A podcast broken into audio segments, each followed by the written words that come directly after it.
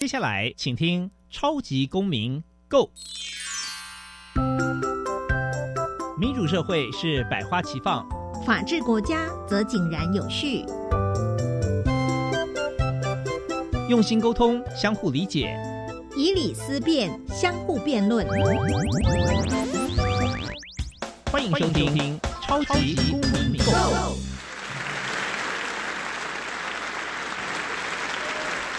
各位听众朋友们，大家好，欢迎再次收听《超级公民购》。本节目是由教育部所委托，由国立教育广播电台以及财团法人民间公民与法治教育基金会联合制播。我是节目的主持人苏格格苏明祥。民间公民法治教育基金会是以推广民主基础公民行动方案为中心，希望培育未来的公民具备法律价值以及思辨的能力。本基金会成员也持续受邀到校园，对教师做相关的宣讲。促进校园中的民主法治精神。除了每年固定举办全国公民行动方案竞赛，并且不定时的举办教师研习工作坊，希望与社会各界合作，推广人权法治教育。接下来进入小小公民庭看厅。小小公民庭看厅，在这个单元，我们将会带给大家有趣而且实用的公民法治小知识哦。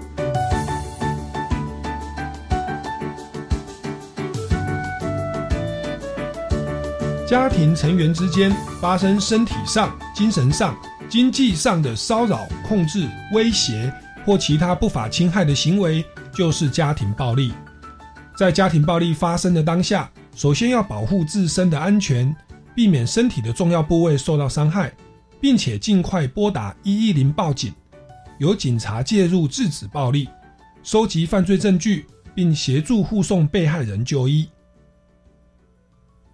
接下来进入公民咖啡馆。公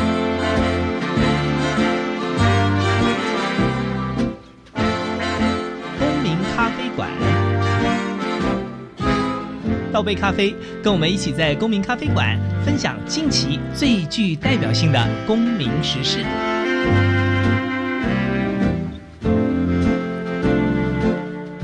各位听众朋友们，大家好，欢迎再次收听《超级公民购》。那今天我们要来再聊一个大家在新闻媒体啊，甚至在我们的生活周遭都会常遇到的问题，就是家庭暴力的防治的问题哦。那今天我们特地请到的是刘宏杰大律师以及林彦君珊珊来节目现场，掌声欢迎两位来宾。主持人、各位听众，还有珊珊老师，大家好，我是刘宏杰刘律师。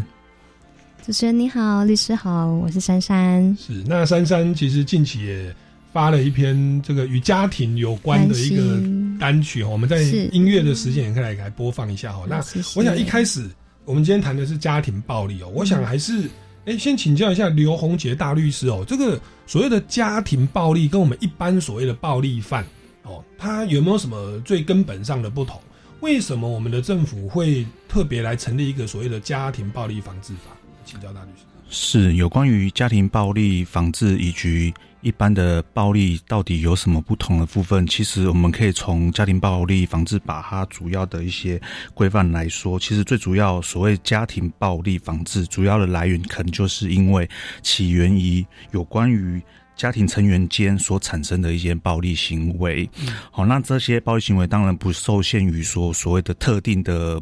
暴力行为，那一般的暴力行为的话，可能是有可能是哎，就是走在路上被人家无缘无故的殴打之类的这样的暴力行为，但是可能你跟他就是素未平生，甚至无怨无仇都有可能发生，甚至也有可能另外彼此之间是仇人，但是他们没有家庭成员的关系。那家庭暴力主要是规范说，因为家庭间的成员间所发生的暴力，其实一般来说。不像是一般在路上，哎，在一些公开的场合，有一些人可以去，比如说很简单的，在呃诉讼法上，我们我们一般诉讼律师还是说都会有所谓的希望要有证据嘛。因为如果在家庭间的话，其实第一件事情就是最主要就有关收证，其实就是会有一个先天上的困难。有时候这种暴力突然发生，其实你根本来不及去录音录影之类的，那。通常这种状况可能会你会求助无门。那当然，其实当时候教廷法暴力防治法的起源，主要是在呃一九九几年那时候有一个所谓的呃一个血淋淋的案子，就是有关所谓的叫做邓如文杀夫案。那她因为是长期呢，可能是丈夫呢，可能就是有那种酗酒，或者是可能是一些比较有暴力的倾向，所以只要回家的时候看妻子不高兴的时候，就开始他对他拳打脚踢。好，那在妻子这个妻子长期受到这样才妻的那个凌虐下，终于呢，这个案件最后爆发了，她受不了了，然后把她的丈夫给杀了。好，那当然，因为这一件案件也催生了所谓有关于家庭暴力防治法的产生，因为之后再开始像，其实主要当时候起草人就是呃高凤贤高法官。那他是在这方面，他是很大力去推动有关于家庭暴力，甚至是一些有关于相关配套的法案。那家暴防治法主要是由他起草。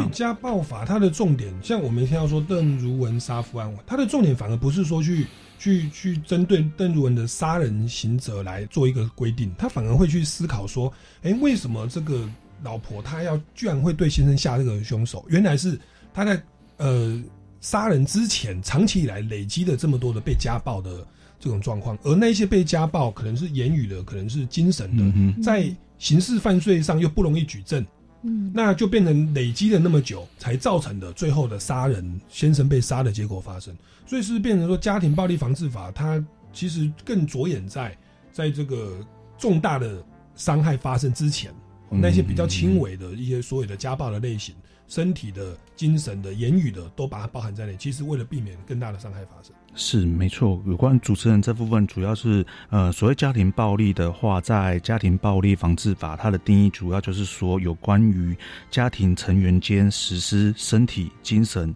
经济上的骚扰、控制。胁迫或是其他不法的侵害行为，这就所谓的家暴防治法所定义的家暴家庭暴力行为。那其实呢，家庭暴力的话。这种东西的话，其实就像刚才讲，不是一个很明显说，哎，真的是有打人这种举动。其实甚至一种我们常常讲的说一种精神上的虐待，其实老实说是最常遇到的。因为像精神上这种虐待的话，其实你很难去，有时候很难去举证，甚至有它是一种长期的压迫。对于受害者来说，它是有保护的必要。那当然，呃，家暴防治法除了就是希望能够去。对于这些已经发生的危害，去让这些受害者有一个去申请，透过家暴防治法去申请保护令，可以去禁止这些加害人的一些骚扰啊、控制行为，好，甚至有一些，比如说保护令上面，它有，其实，在第第十四条第一项，它有很多款，有各种各式各各种各式各样的保护令的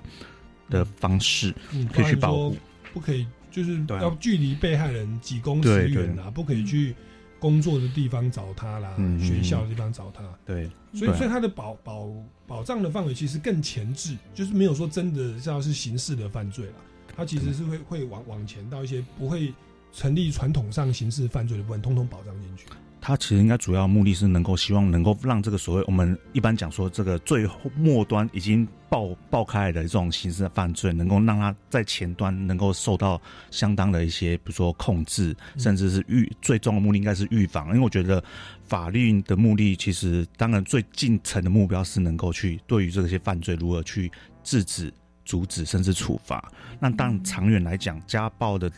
防治法另外一个长远目标就是希望能够有一个长远的从源头能够去处理这件事情，因为其实像家暴防治法另外有提到就是有关于所谓的处遇计划，嗯。这些就是能够希望哎这些加害者他可能每个人状况不一样，也许有的人他是有长期长期酗酒的情形，嗯。那酗酒的话我们想当然了就是也许说你因为喝酒了酒精控制你就没办法去控制自身的行为，然后可能进而做出一些其实你也许你本身不想去对于你自己很近。的亲人去做一些伤害他的行为，但是在那种状况下，你做这些行为，那可能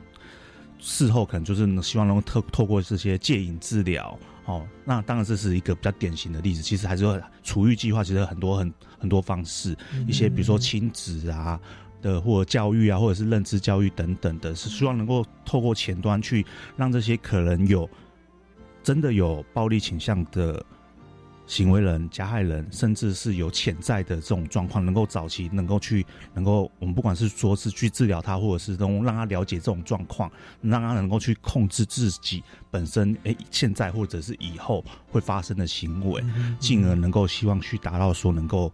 防治这个所谓家庭暴暴力的这个目的，那家庭暴力它其实就是在家庭成员之间。我们常看新闻，就是刚刚说杀夫案哦，还有像之前这个小甜甜的案例，是夫妻之间的或男女朋友之间的。那这是一个很常发生的。那再来就是所谓的亲子之间哦，父母对小孩子、对未成年子女的一些体罚，可能都会成立家暴。那这边的话，我们三三哦林彦君这边是不是有一些？朋友的案例，甚至是自身的案例，可以跟我们来分享一下。OK，没问题。我觉得相信应该很多听众朋友应该也会有遇到一些相关问题，因为毕竟就是处罚小朋友这件事情，其实，嗯，其实在我自己来说，我也不太知道说到底怎么样是构成家庭暴力的一个成立这样子。对，那呃。我我周边有听到一些学音乐班的小孩，他们其实真的从小被打到手，就是都打关节啊，就是打到他们的手都已经全部都 OK 的那种状态。这是一，就是每次只要练不好就会被打。嗯，对。那包括如果说我自身经验的话，可能就是我我好像记得我考有一次考试考了九十九分，那次我爸爸叫我到家里的楼下，就是那个庭院那里，嗯，跪在那里给大家。就是跪在那里一个下午的时间，对。那关于像这样子的一个教育方式，就是很想请问一下那个律律师，对，可以，诶，可以，就是其实我们都不太理解这样的管教方式是不是已经构成这样所谓的家庭暴力？其其实那个民法是说，父母亲对于未成年子女是有惩戒权的。就是管教权跟惩戒权，还有监督保护的权利。我记得我小时候国中的时候，我们就是开国中家长会，老师就要家长签名同意，老师可以体罚学生。我们那个年代啊，因为后来教育基本法说要禁止一切体罚，可是我那个年代是，哎，家长可以授权老师说体罚，因为老师也想要免责嘛。哦，那我当时就是我的标准是九十分，差一分打一下。后来我打到建国中学哦。但是又如何哦？身上我满身是伤哦。好，那我们现在的观念其实是禁止体罚的，包含在家庭里面，嗯，父母亲所谓的惩戒权应该也是不能体罚的哦。嗯那我想这边就来请教一下，如果是父母亲已经不能体罚了，他今天授权老师，或者是家教音乐老师说这个孩子弹错就打他的骨头，对，这个一定会造成受伤的。这样的授权是有用的吗？老师，这个可以免责吗？我想这这第一个问题。那第二个问题是说，哎，所谓的跪了一个下午，在一个公开的，很多庭院，对这个东西算是家暴，有构成家暴来来请教一下大律师。是有关于刚才主持人以及珊珊老师所分享这个所谓有关于呃可能涉及不当管教的案例啦。那嗯，在民法呢，主要是规范说父母对于未成年子女有所谓的。保护教养的权利义务，以及在必要范围内可以惩戒子女这件事情。那现在有个问题，就是像刚才主持人有提到，呃，后因为后来教育基本法可能有修订，说呃禁止一些体罚，那可能。跟这个所谓的父母亲授权这件事，可能就会有一些冲突。那我们可能稍微讨论，就是哎，可能以前早期的时候年代，那那时候如果在还没有所谓的教育基本法规范的时候，到底这样的授权能不能达到免责状况下？那我当然我觉得说，所谓这个惩戒权然后可能在法律上或实务上应该有它的界限，毕竟不是无上限呐。今天不是说打人，哎，可以体罚小孩子，跟可以打小朋友。甚至可以打到他成伤，然后这我觉得是可能是不同层次的问题。那有关于这个惩戒权的话，那可能在实务上，法律院实务上可能主要是认为说，在诶有一个所谓的必要范围的认定。那必要范围可能会涉及说，有关于考量未成年子女的家庭环境、性别、年龄、健康、个性或者犯错的轻重程度，然后并且依照社会通念来决定说，哎，这样的所谓的惩戒。或者是说，我们以前所谓一直在讲所谓的体罚这件事，到底是不是在这个必要范围内？那当然，我觉得这件事会随着时空或当时的环境，或甚至行为方式、犯错程度，可能会有所不同。所以你不能盖一概的说，哎，打，哎，比如说考不到九十分，少一分就打一下，这件事到底是对错？我觉得有时候很难用法律的这样。观念去理解，因为我们只能从个案去判断说，哎，真的发生这个问题了，那这个状况的话，到底它合不合理？所谓的必要的范围，必要的范围。那当然，在超过这个界限的话，那可能就像刚才提到，在有家庭暴力防治法实行下的话，有可能超出那个范围的话，可能都对于子女所谓的一些身体、精神上的暴力，可能会构成所谓的家庭暴力的行为，那甚至是。如果不只是家庭暴力行为，甚至有可能会到达可能性触犯刑法的行为这样状况。那当然，有关这个授权的话，其实在刑法上的理解的话，应该是有一种会是像是一种主确违法的事由啦，哈啊，因为基于说父母有这个所谓民法规定说在必要范围内有惩戒的权利，那他并没有说这个是一所谓的只有父母可以行使。我觉得这可能会有一个讨论的空间，因为早期可能都认为说，哎。父母可以将这种惩戒的权利，透过这样授权，就是刚才讲授权的方式，然后由代理人就是呃授权给学校师长，然后去做这样的所谓的惩戒。那我觉得这个惩戒的话，的授权应该会有一个所谓，也不能无上限，应该至少说你不能盖瓜授权了。因为就像我们一般所谓父母的那种，我们一般讲的侵权。那种委托代理的时候，你应该不能无上限，应该在特定事项范围内或特定的事去授权。那这样可能早期的这样状况，可能还会比较符合在必要范围内这样的授权的话，有所谓的可能会有所谓的可能可以免责的事。是我们所谓的应该是说是主确违法事由。但是因为现在教育基本法都变成全面禁止体罚了，我想授权应该也不能够违反法律了。对，所以这个授权无效。然后父母亲既然有家暴法了，嗯，那所以所谓的必要范围应该也不能达到所谓的。成伤的一个一个程度是，对，那那当然说，所以所以这个可能第一个问题就得到解决。那当然说第二个问题就是你刚刚珊珊提到，他是在在户外，户外，然后跪着一个下午，当然没有身体的的折打成伤，这个算是精神的虐待嘛？那但但再就是说，一个未成年子女，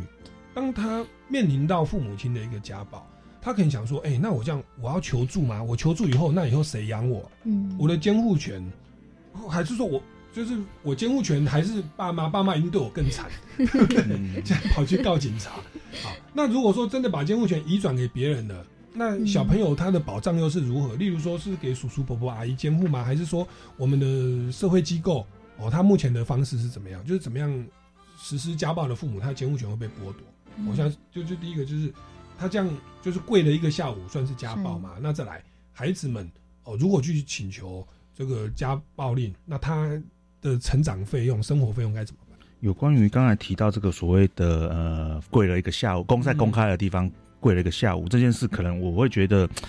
可能就算是一个成人，应该跪了一个下午这件事，其实也也超出他可能能够忍受的必要，身身心能够对，都有可能是公然侮辱，甚至是一种。呃，其实如果更严重，我们可能讲说，有可能说，哎，因为另外刑法其实它有一个所谓的那个凌虐儿童的那个妨碍儿少身心发展的这件事，如果你是长期为之的话，那也许会，也许啦，会可能会构成这一个所谓的刑法所谓的妨碍儿少身心发展的这个罪的问题。我们现在的家暴法其实说言语跟精神的虐待都算，对，何况是这种如果是贵身体上的处罚，其实应该是最很明确的一种处罚，因为我刚才讲上。罚过一个下午，我觉得是一个成人可能都要觉得说是一个可能没有办法承受的身身体可能已经是没有办法承受的一件事。先不要讲说心理，至少身体一定是不不能承受，甚至跪了一个下午，也许就是会有一种甚至会成有可能达到成伤的状况下，也有可能所谓的有可能所谓的伤害的问题了。那那孩子他们如果去去去报案？那这个所谓的监护权的移转，目前的规定是如何？法法官会因为说，哎，父母亲体罚孩子一次这样，然后就是警察他就说这个只是管教啦，没关系，我小时候也是这样被打到的，打打大的，还是说真的就家暴零容忍，直接就把监护权移转？在实务上，他们的做法是会多么的严严严格呢？嗯，有关这一点，所谓的会不会涉及所谓的监护移转这件事情，应该我们讲的应该是先先讨论，就是个案他可能受到比如说家暴的行为。那当然第一点就是因为所谓家暴行为，其实并没有禁止说这种所谓受到伤害的未成年子女他不能去做提告这件事情。因为其实做刑刑刑事诉讼法的角度来讲，只要是犯罪被害人，其实他都可以去做一个所谓的提告诉的这个动作。那当然，这个提高说，只要原则上他当然还是要有一定的能够意识表达的能力啦。因为其实所谓未成年子女从零岁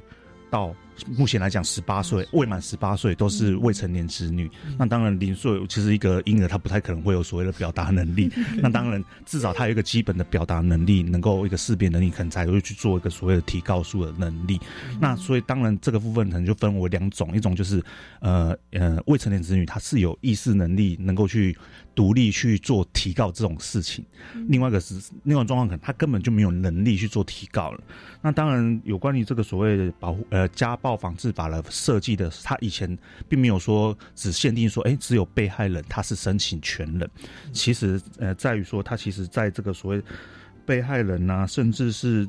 呃，如果是未成年人的时候，其实他的法定代理人、三等亲内的血亲或甚至是姻亲，他都可以去申请法院去做这个申请保护令的动作。甚至如果说，哎，检察机关哦，或者是检察官，甚至是主管的。呃，县市的一些主管机关，他知道说有这样对啊，是类似如果社会局，他知道这件事情的时候，其实他都可以去发动做这个所谓申请保护令的动作。所以当然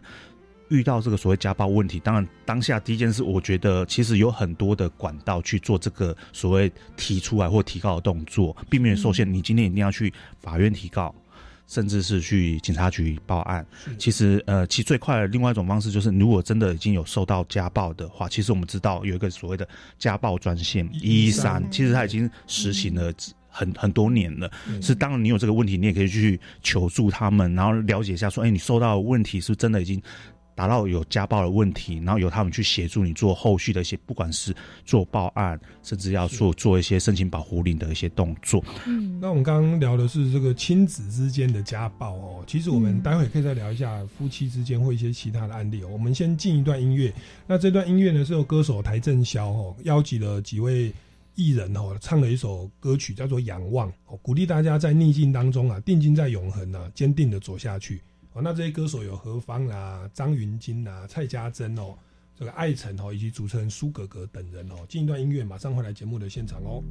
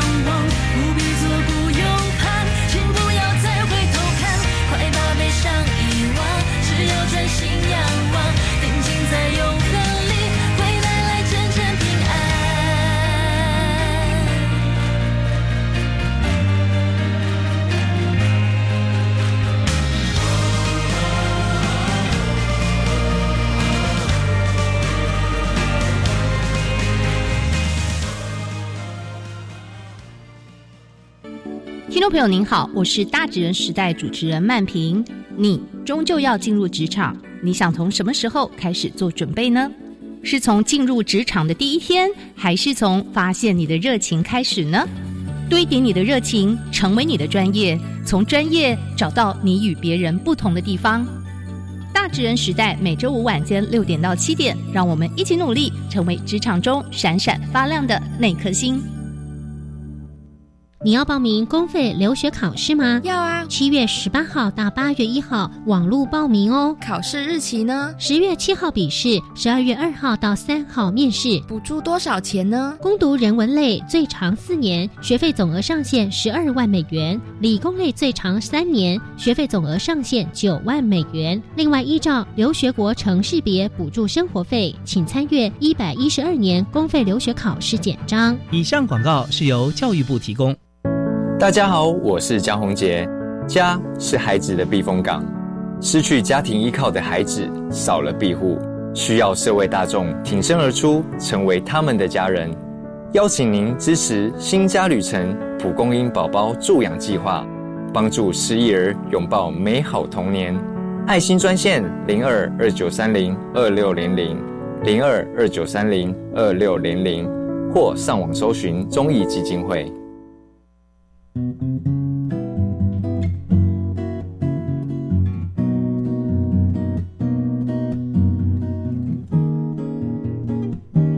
我是苏命苏米恩，你现在收听的是教育电台。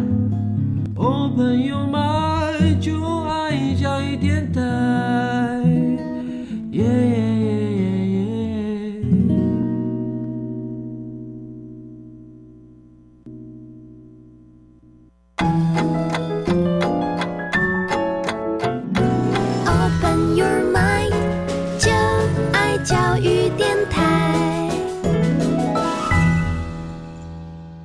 各位听众朋友们，大家好，欢迎回来《超级公民购》。那今天我们要聊的主题呢，其实也算是沉重，然后也算是跟我们的生活息息相关，也算是在新闻媒体上常常看到的一些这个不幸的事情哦，就是所谓的家庭暴力哦，包含说情侣之间的，或者是男朋友去砍前女友的头，或者是老婆去杀先生哦，甚至父母亲虐童把孩子虐死了，这个三不五时在我们新闻上都常常看到。那我们前阶段节目聊到的，其实就是说这个所谓的父母亲对于未成年子女的这个不当的体罚跟管教哦。那像我们珊珊就说，哎，小时候这个父母亲好像为了处罚你，就让你在庭院这样，然后跪了一个下午哦。嗯。那其实以现在的标准来看，家庭暴力防治法施行之后，它其实是有可能就是成立家庭暴力。其实这边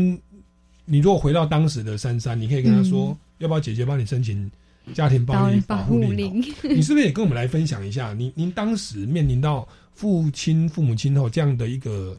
管教不当管教的方式，你当时的心情？那以后来这个管教方式对你是产生什么样的效果？影响？嗯，因为我爸爸他本身是一个工人，就是他属于做工的，所以他其实没读什么书，就是小学毕业而已。对，那他他不太懂得怎么去跟两个，因为他是单亲。养抚养两个女儿，嗯，对，所以他更不知道女儿们的心思在哪里。那我小时候也是一个特别调皮的小孩，但又因为调皮就是很聪明的感觉，对，所以我我爸爸就会把所有的寄望都放在我身上，希望我可以考个好成绩给他看。但是他最痛恨的就是那一次的四百九十九分，就是就只差那一分，他觉得那个是我粗心大意，对。但是反之，其实做一个孩子的我。我只是希望可以帮他挣点面子，希望他辛苦工作之余看到我的分数是开心的，所以那时候给自己的目标确实是五百分，对，满分五百分。那就因为差这一分，我爸就直接硬生生拖着我到庭院去跪在那里。那当时其实很多的亲朋好友或者是邻居都跑来跟我爸爸说：“你是犯了什么罪大恶极的事情？就是差一分。”那我爸也没有，我我就我爸自己心里理亏，他不敢讲原因，就说这孩子。尬不会听，对，尬不会听，所以就跪在这里应该的。那这那个时候，这个邻居是校长，他是完全已经到达就是要去报警的状态。哦，我爸还是说，呃，如果你敢报警，就是可能会跟他发生一些冲突，这样，就是我爸死都要跪在那里。就跪了一个下午。本来我可能只是跪一个小小时，可是因为邻居帮我讲话，我跪了四五个小时。是是，对，嗯，后来那一次之后，我的分数就每况愈下了，因为我认为我是一个真心想要孝顺爸爸，因为我很爱他，我看到他一个人带着两个孩子就很辛苦的状态，我是真的很希望可以帮他挣一点面子，但是我的真心就是有点 换绝情的感觉，所以后来我的分数就每况愈下。后来就真的变成一个真的蛮调皮的孩子，就经过叛逆期啊，对，然后没有自信啊。其实我觉得很多愤怒其实背后都来自没自信。对，我我们常说爱之深责之切，对，这是我们传统的教育方式哦。对，但是。到现在时下，其实我们亲子关系反而要强调更多的是同理心，没错，对，就是父母亲站在孩子的立场去感受他的世界、他的人际关系，他自己差了一分，自己就很痛苦了。嗯，爸爸再用一个标准去说，怎么没有望望女成凤啊？哦，怎么就是这样子恨铁不成钢？然后就用这样的方式哦。那其实从珊珊的整个成长历程，其实我们听了，其实我觉得应该是是伤害哦，带来是负面的效应哦。是，那随着你慢慢也就长大了哈，嫁人，那最近也发了这个专辑。你你现在跟你父亲的关系如何？嗯，其实还是会有一点点距离，这个距离好像一直没有办法达到一个共识，所以我希望可以借我这首歌来把我想跟他说的话全部唱，用唱的方式唱给他听。我就是女儿对父亲的一些，就是。太多的太多东西，不知道该该该怎么说。对，而且又有点距离，你就直接就是用你的歌曲来表达。表达。就这个歌曲叫做《吉利亚便当的心》，台语是怎么说？吉利亚便当的爱。啊，吉吉利亚便当的爱，不是心嘛？吉利亚便当的爱。那其实是写给爸爸的哦。对。那这个歌曲，我觉得我们待会音乐的时候也可以请。我我我们我们也可以播放，大家也可以来欣赏一下哦。谢谢。就是就是这个这样的一个不当的体罚，其实，在珊珊的心中，其实花了很多的时间才走出来。对，我直到现在才再重新去面对。嗯，那其实也是可以让我们去醒思啦，我们的管教的方式，然后甚至说所谓的家暴的方式，嗯，在精神上虐待方式，是不是其实是需要做调整的？没错，他除了违法的疑虑，也是需要做调整。嗯，好，那这个是所谓的亲子管教的部分哦。那其实我们其实看到新闻更多的是所谓的夫妻之间哦，男女朋友之间哦，一个要分手，一个不想分哦，然后就跑到人家家里去把人家脖子砍断哦，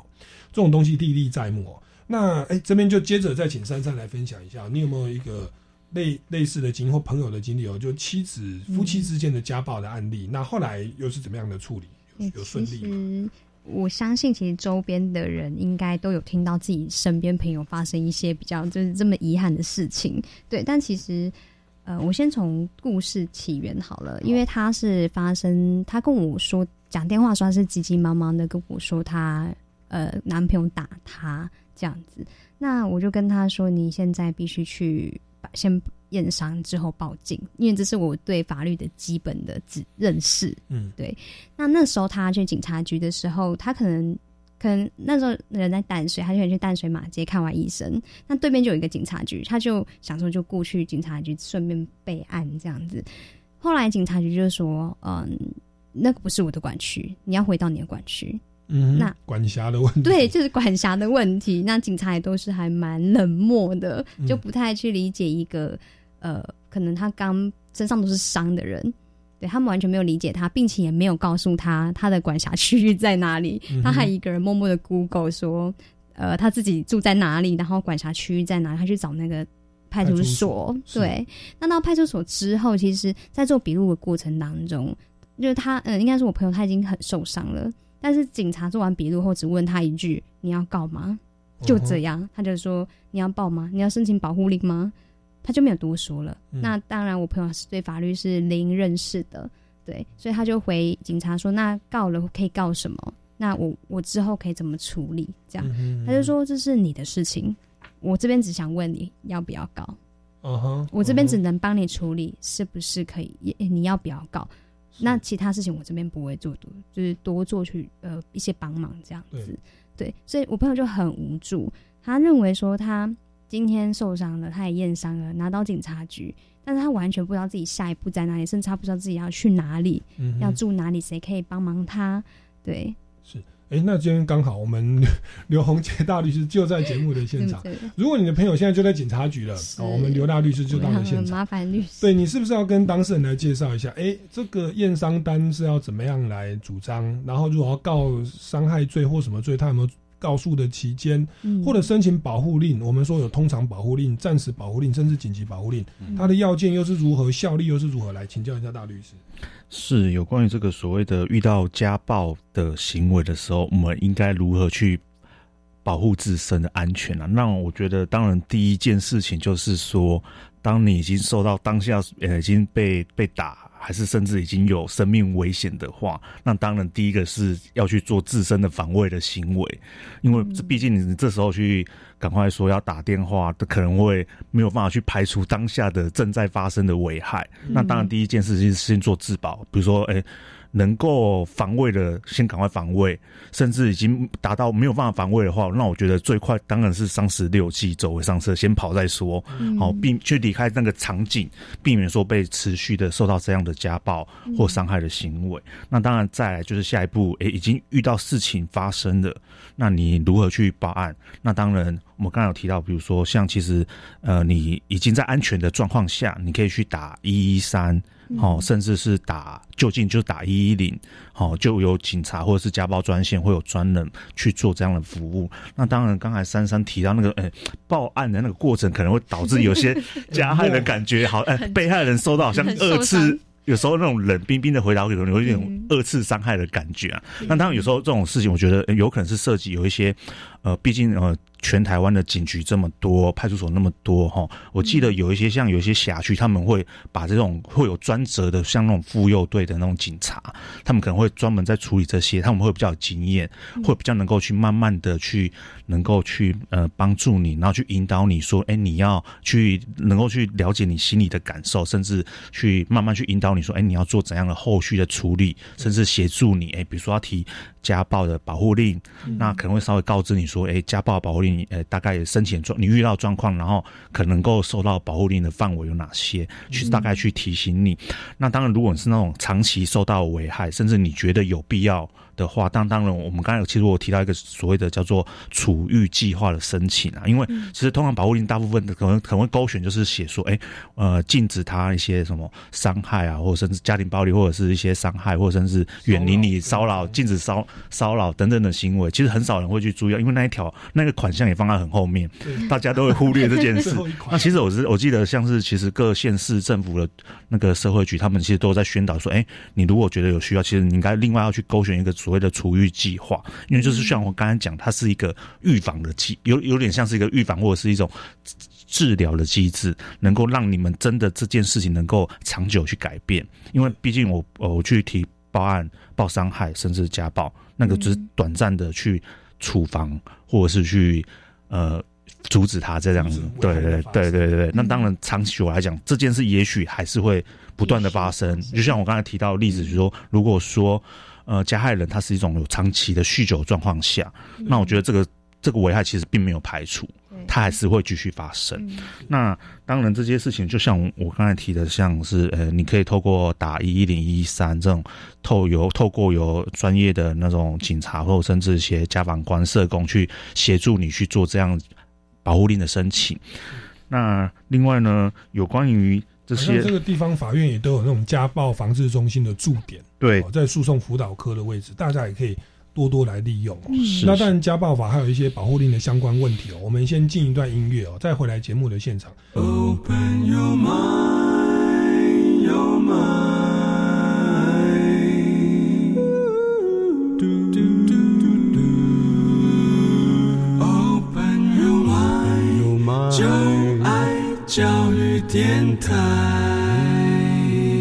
各位听众朋友们，大家好，欢迎回来《超级公民购》。今天我们来聊一下这个家庭暴力防治的问题哦。那刚刚这个珊珊哦，以及这个刘洪杰大律师都都跟我们分享了蛮多了哦、那就是受到家暴的这个被害人，其实可以到警察局去申请保护令。如果被害人是未成年的子女，其实他的这个亲戚啦，甚至检察官、社工师哦，社会局如果知道，也可以向帮他去向法院来申请保护令哦。那这边可能要来请教一下刘大律师，我们在申请保护令的时候，有所谓的这个通常保护令哦，什么暂时保护令，又有所谓的紧急保护令，嗯，是不是跟我们来介绍一下这三个？他在我们要申请的时候是要申请哪一种啊？那它需要费用吗？然后它的效力是多久呢？如果时时效到了，我可以申请更新吗？来这边请教大律师。是的，有关于这个保护令的种类呢，像刚才主持人提到有三种，一个是通常保护令，一个是暂时，一个是紧急。那我觉得观念上来讲，就把它想成是一个轻重缓刑的比较，通常可能比较。形状比较轻微，比较起来比较轻微，甚至没有那么急迫性的，通常会比较归类是在通常的保护力。那在所谓的暂时跟紧急的它的区别的话，通常就是会比较重要，也比较紧急，也比较严重一点的状况。那暂时跟紧急，他可以申请的人也不一样，因为像紧急保护令的话，能够申请的申请权人。他法条就有规定说，只有检察官、警察局、直辖县市的主管机关可以做申请紧急保护令的部分。那暂时保护令跟通常保护令呢，就除了刚才紧急保护令那三个。呃，检察官或甚至机关可以申请外，那当然就是被害人本人啊，甚至说如果是遇到一些未成年人或甚至一些有身心障碍等等的，那法律有规范有说，哎，他的法定代理人甚至三等亲内的亲属也可以去做申请的动作。那另外呢，有关于那个有内容，当然也会有一些不一样，跟一些时效的状况，因为像是暂时跟紧急，因为是可能是比较涉及比较重严重的。或比较紧急的状况，所以通常它的时效会比较短一点，因为在法律的程序上，可能在这个所谓的核发的所谓的暂时或紧急，因为原则上法律是规定说他不用开庭去审理，法院就会依照说，哎，这个申请权人他提出来这些，不管是呃诉状或甚至一些申请的内容去做判断，说，哎，这个状况要核发，那核发的内容是什么，就去做核发了，因为它会有个时效性，会比较急迫。那通常呢，呃，核发这所谓的暂时或紧急保护令之后。原则上，法院就长期来讲，会再去另外分一个案件，叫做“呃，通常保护令”，认为说这个案件是在需要再做一个长期的追踪，或者是长期的保护。那针对这个所谓通常保护令的部分的审理的话，他可能原则上会有一个开庭的去做一个延迟审理，好，也许会传嗯加害人来。那当然传了那个加害人来，有时候被害人觉得说不想要跟他当庭面对面，因为也许你觉得会。不管是身心可能会受到二次的伤害怎样，那当然这一些有相对应的一些配套的机制，比如说呃，就隔离，不要直接在法庭见面，也许会安排另外一间呃一个小房间，让你也许也许透过一些。科技的设备，你就是在那个房间去做一个应答，好去做这样的呈现，避免说可以那种直接跟加加害人跟被害人直接见面，然后去针锋相对这种状况。那甚至说，你可以安排说两个人不要说同时一起进进出法院法庭，避免说他哪里不高兴，然后又去做了一个再再度的一些家暴行为。那其实我们之前诶，其实前几年有个案例就是。也是遇到这种类似有关于夫妻间的家暴的事情，然后后来那个状况就是先生后来开完庭不满，就开车撞死了他妻子跟那个妻子的律师，那个社会案件，管是当事人，甚至是连律师，其实自身都有一个职业的安全的问题 一样。对，因为因为那个对象加害人本身就是有暴力或情绪控管上面的问题啊。对，那那其实如果通常保护令下来的话。它会比较严谨的一个辩论的程序，然后再核发时效比较长的通常保护令。那内容可能就要求，A 可能加害人要迁离住居所啦，然后要距离被害人上班或工作或者是这个呃学校的地点几公尺之外啦。然后这个有一些财产的移交啦，哦，然后甚至要说一些心理辅导、处遇计划等等哦。嗯，那这个是保护令的内容哦。嗯，但是珊珊这边是不是也曾经有有朋友他是？好像是加害人先生这一方已经收到保护令了，嗯，但是好像就是视若无睹哦。来 来分享一下这个故事。那就是以上刚刚接着刚刚的那个案例，朋友的案例，那他最后呢有申请到一个紧急保护令，但因为他是什么都不懂的状态，所以他就申请了这个保护令，但是他。先生还是一整天一直出现在他的面前，然后并且一样一直威胁他说：“呃，如果你觉得警察管得了我吗？”如果我朋友就想说，是不是可以打电话去给警察局这样。可是当下其实他们人已经是见面的状态，所以他的手机被打掉。所以其实我觉得，在一个申请保护令这件事情上，是不是还是有蛮多灰色地带啊？或者是说，如果违反保护令，到底是可以怎么去处理这件事情？他的手机就被先生打掉掉，他为了保命，还是有把态度放软。对，后来就没什么事情。但是后来打电话给警察的时候，警察就说：“那你先生现在离开了吗？”他说离开了，他就说：“好，那没事了。”就大概是这样子。是是，来来这边请教一下大律师哦。如果保护令内容是要求加害人要离被害人 OK 五百公尺以外，嗯，然后那个人就忽然侵入到五百公尺内了，我们要怎么样自保或或或或采采证？哦，那如果有这个财政的话，那加害人这边如果违反保护令的，他又要面临什么样的责任？是有关于这个刚才提到所谓的违反保护令的情形啊，其实，在家暴防治法的第六十一条有规范，就是有关于哎，像这种和法院已经核发了一些保护令的内容，那加害人他又去违反这些行为的时候，那可能就会构成所谓的违反保护令罪的状况。那这种状况，其实老实说，他就是一个现行犯了。嗯好、那就现行犯来讲，其实任何人都可以去逮捕他。那当然，如果因为任何人，毕竟他可能是一般的，我们讲的一般民众，他不见得会有这个能力能够去逮捕一个犯人。前提在你是安全的状况下去做这个报案的动作，让警察了解这件事情。因为像刚才提到，如果说他是禁止呃远离被害人一定的。地方或一定的距离的话，那其实像其实现在的那种监视器画面，到处都有监视器，所以其实这个状况到时候可能可以事后再去报警之后，再请警察去调阅这些相关的状况，这是一个比较典型的状况。那当然有一些状况可能是当下受到一些，比如说诶受到一些伤害的行为，那当然。毕竟呢，能够收证的工具就是，其实我们最主要就是手机手机啦哈。嗯比如说，如果你觉得拿起来录影的话，让对方会觉得很明显明显会看到，然后就是去制止你，甚至说做一些进一步的一些加害行为，那可能另外退而求其次就是，哎，你可能。赶快跑跑到一个公开的场合，至少可以有其他人看到，或甚至我刚才提到，哎，跑到可以有监视器画面拍到的地方，至少说你让这些状况能够事后可以去还原，去做一个举证的动作去保护。那当然，我还是说最主要，我们当下是保护自身的安全为。优先，然后再来才去做一些哎、可能一些必要的收证。那因为手机除了录影，其实有时候可以录音。哦，那像有有的手机你可以直接声控，偷偷的用声控的方式让它做一个录音的动作。好、那至少说到时候可以去还原说，哎、你你真的他做了一些违反保护令的行为，那到时候你事后再去做一个报案的动作，因为你当当下在他面前报案，应该是一个很不自知举、非常危险的事情。那当然事后再去做一些报案举证，然后事后可能警察就会依规定去做，不管是呃有可能去发拘票啊，哈，去做一个具体的动作，然后甚至因为违反保护令，可能会有一些后续的一些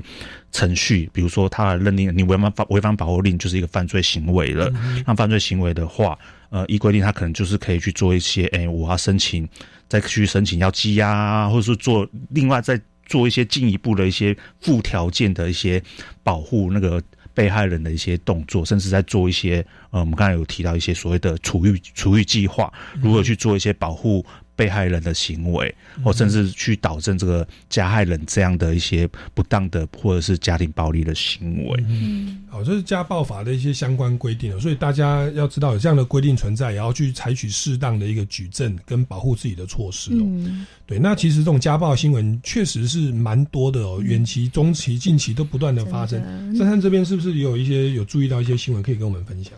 嗯，最近应该大家印象最深刻的，大概就是跟艺人小甜甜有关系的新闻。我觉得就是有点灰色地带的概念，因为像很长，有时候口角不和，有时候一巴掌过去。对，我觉得我相信应该蛮多夫妻都有遇过。嗯那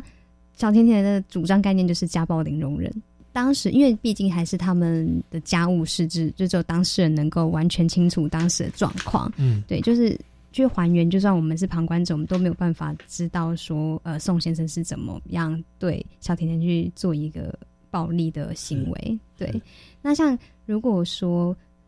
就这一巴掌，那这个老婆就是非常的不高兴，是可以直接就这样提高。嗯哼，然后验伤说哦，我现在这边有个掌印这样子。是，其实这个新闻后来有有延伸嘛，因为其实被家暴，我们一般是主张家暴零容忍，对，但是我们传统观念就是所谓劝和不劝劝离 打是情，骂是爱，夫妻床头打床尾和嘛，是。对，这个是传统的观念哦。嗯，那这个部分，我想刘刘大律师，您您觉得在这件事情的发展上，有没有一些需要我们民众来做一些醒思或或或或调整？嗯，重点我觉得核心应该是在于说，刚才我们一直这个今天节目以来一直提到所谓的家庭暴力这件事情，这才是我们应该真正一般我们民众要关注的点。那当然，这个案件另外涉及一一一个就是有关于所谓的，哎，可能是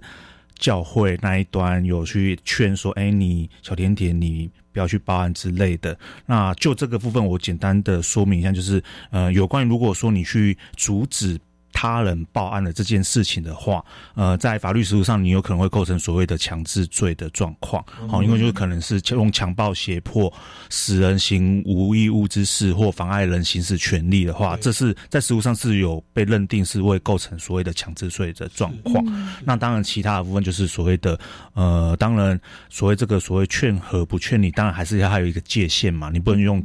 很强迫的动作去。要求别人做什么事情，因为毕竟这是别人的家务事，然后甚至是他他自己的权利，他自己要不要主张，或者是他放弃权利的申请，这我觉得都是个人他自己去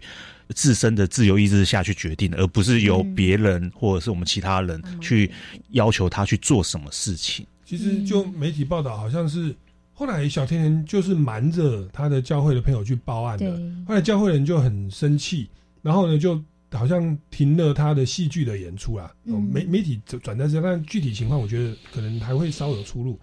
这个算胁迫吗？就是剥夺你的工作机会。后来好像让那个他的先生去演那个戏，对不对？结果反而被家暴了，没有演这个戏，因为我没有听话，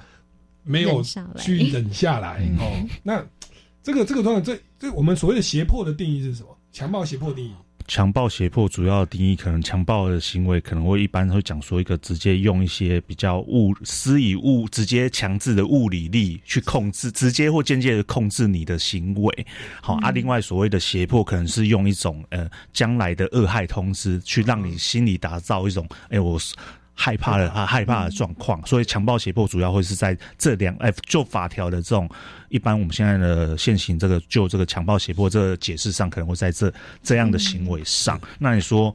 刚才提到的个案没有构成，可能就要去透过含色的状况去把这个套进去，到底能有没有符合？那因为涉及所谓他丧失了工作权利，那可能也。如果说没有达到刑事上的状况，也许会另外状况就是他可以另外去主张所谓的民法侵权行为。他本来预期他一个工作，然后别人去剥夺他，可能是用故意的方式还是怎样？因为另外我可能呃在民事上有所谓的球场的问题。不过，但民事或刑事那个胁迫要达到不法的程度啦。如果是剥夺工作机会，因为可能都还没签约，说可能是你演哦，好你不听话，我我就找别人的。他如果还没有那个，那就变成那个违法性又不能够那么容易去去去主张了。不过，我觉得我们先不谈这个个案到底怎么样，这这我们不是法院。但是，我觉得这当中其实就是提醒我们去面对一件事情。哎，我们。受家暴的被害人，其实在面对这个家暴的压力的时候，他在社会的支持上不是那么百分之百的得到支持的哦。好像变成小甜甜去报案，好像他是错的，好像是错的，好像把小事放大。那反反而会有这样的一个社会的氛围。那我想这样的一个氛围，反而是我们要去注意的。其实家暴应该是零容忍，其实女性的人权没有没有所谓被打一次还要被打三次验伤单才可以请求家暴。我想也是我们今天。这个为什么我们会不断的谈这个主题的原因哦？嗯，好，那今天这个时间也慢慢到了尾声哦，也非常感谢两位来宾来节目现场分享这么多宝贵的这个故事跟这个专业的知识哦。那各位听众朋友，如果对于本节目内容还有任何的建议或或疑问，也欢迎到脸书粉丝专业超级公民购来留言哦。那我们节目的最后一段呢，我们会进一首这个超级偶像的冠军哦，宋妍珍哦，这个演唱的这个单曲叫做《不愿失去》。哦，那大家在欣赏这个优美的歌声的同时呢，也希望大家下礼拜六下午三点零五分同一时间继续锁定我们的这个超级公民购，拜拜。我曾经失去我自己，人群当中遇见你算是幸运。我就像漂流的物体，水面之下的倒影。模